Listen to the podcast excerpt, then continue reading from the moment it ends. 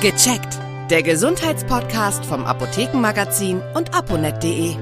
Hautentzündungen und kleine schmerzhafte Bläschen. Das sind typische Symptome einer Gürtelrose. Sie betrifft häufig Menschen jenseits der 50 und nicht selten hat sie unangenehme Folgen für die Betroffenen. In dieser Podcast-Folge erfahren wir alles, was wir über die Gürtelrose wissen müssen. Mein Name ist Sabine Sebald und ich bin verbunden mit der Redaktion von aponet.de und dem Apothekenmagazin und dort mit Dr. Frank Schäfer. Guten Tag, Herr Dr. Schäfer. Guten Tag, Frau Sebald. Wie entsteht denn eine Gürtelrose und wie macht sie sich bemerkbar? Ähm, also Voraussetzung einer Gürtelrose ist, dass man vorher halt eine Infektion mit dem Varicella-Zoster-Virus hatte. Das ist das Virus, das halt Windpocken auslöst. Also die, sagen wir mal, schon etwas älteren unter uns, die kennen das praktisch fast alle. Fast jeder hatte mal im Leben als Kind oder noch als Jugendlicher vielleicht Windpocken mit diesen lästigen, juckenden Bläschen.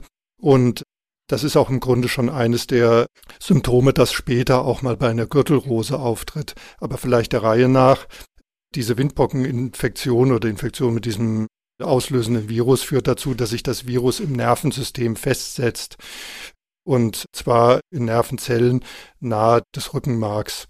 Und von dort aus können sie unter Umständen eben auch wieder reaktiviert werden. Also das sind sozusagen Viren, die ruhen dort, die machen normalerweise nicht viel. Aber wenn jemand halt immungeschwächt ist, insgesamt die Abwehrlage bei jemandem nicht mehr besonders gut ist, dann kann es passieren, dass diese Viren wieder aktiv werden, dass sie nicht mehr länger in Schach gehalten werden können, da wo sie schlummern, und dass sie dann wieder entlang der Nervenfasern, über die sie schließlich in diese Nervenzellen reingekommen sind, dann auch wieder zurückwandern bis zur Haut, bis dahin, wo diese Nervenfasern hin ausstrahlen und dass sie dort dann zu unangenehmen Symptomen führen. Symptome können zunächst einmal sein, dass die Betroffenen halt äh, so lokal in einem umgrenzten gürtelförmigen Hautbereich, deswegen auch Gürtelrose, dass sie die Haut dort ähm, schmerzhaft wird, dass sie berührungsempfindlich ist, man fühlt sich mitunter auch abgeschlagen, vielleicht auch fiebrig.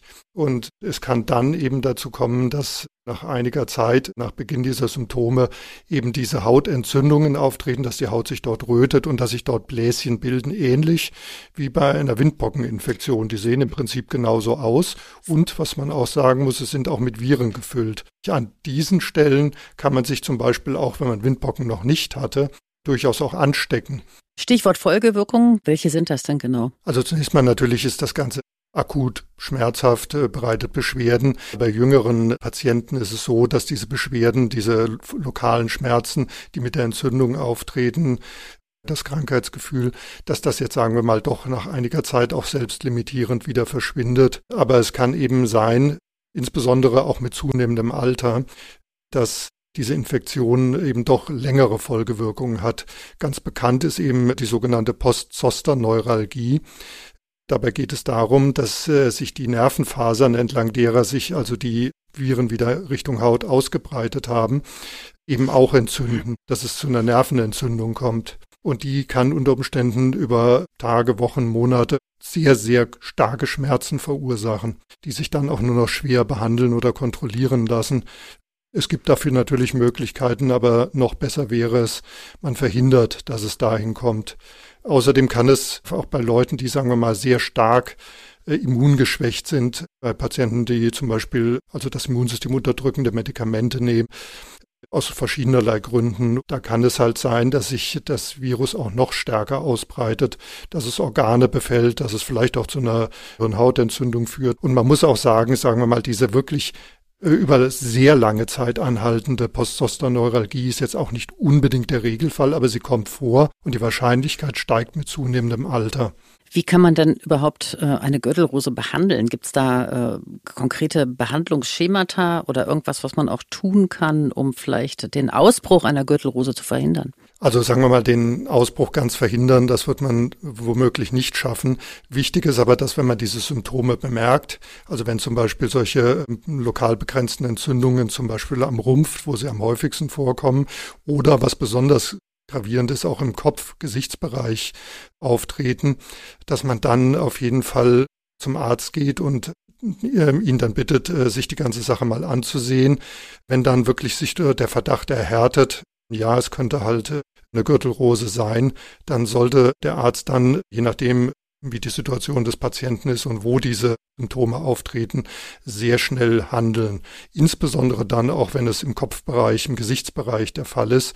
Denn eines muss man auch wissen, so eine Gürtelrose kann unter Umständen auch die Augen betreffen und kann dazu führen, dass auch der Sehsinn geschädigt wird.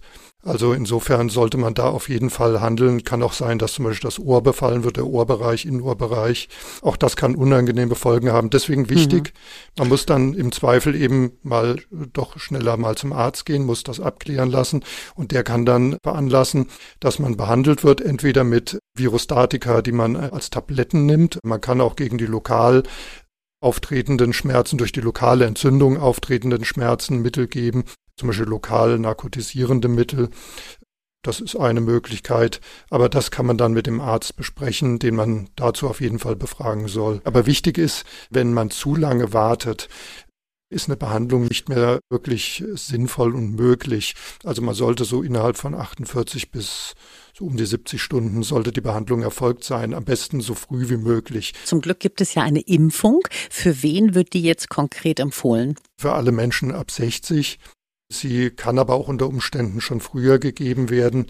Zum Beispiel bei Menschen ab 50, die halt schon bestimmte Risikofaktoren haben, die möglicherweise schon äh, immungeschwächt sind, die chronisch krank sind. Es wird so auch von der Ständigen Impfkommission empfohlen, grundsätzlich aber ab 60. Gilt diese Impfempfehlung auch für Menschen, die gerade eine Gürtelrose durchgemacht haben? Also die Impfung wird üblicherweise so wie mir das bekannt ist, nicht gegeben, wenn man gerade akut erkrankt ist. Aber wenn die Gürtelrose und die Symptome abgeklungen sind, dann kann man äh, nach Absprache mit dem Arzt die Impfung dann auch noch machen und sie kann dann möglicherweise ein erneutes Auftreten unwahrscheinlicher machen. Dann danke ich Ihnen an dieser Stelle ganz herzlich für das Gespräch. Das war Dr. Frank Schäfer, Redakteur bei aponet.de und dem Apothekenmagazin. Auf Wiedersehen und bis zum nächsten Mal und bleiben Sie gesund. Ja, auf Wiedersehen, Frau Seewald. Vielen Dank fürs Zuhören. Vergessen Sie nicht, unseren Podcast zu abonnieren. Und viele weitere Tipps und Informationen für Ihre Gesundheit lesen Sie online auf www.aponet.de und alle 14 Tage im Apothekenmagazin, das Sie kostenlos in Ihrer Apotheke bekommen. Bis nächste Woche zur neuen Folge von Gecheckt, der Gesundheitspodcast vom Apothekenmagazin und aponet.de.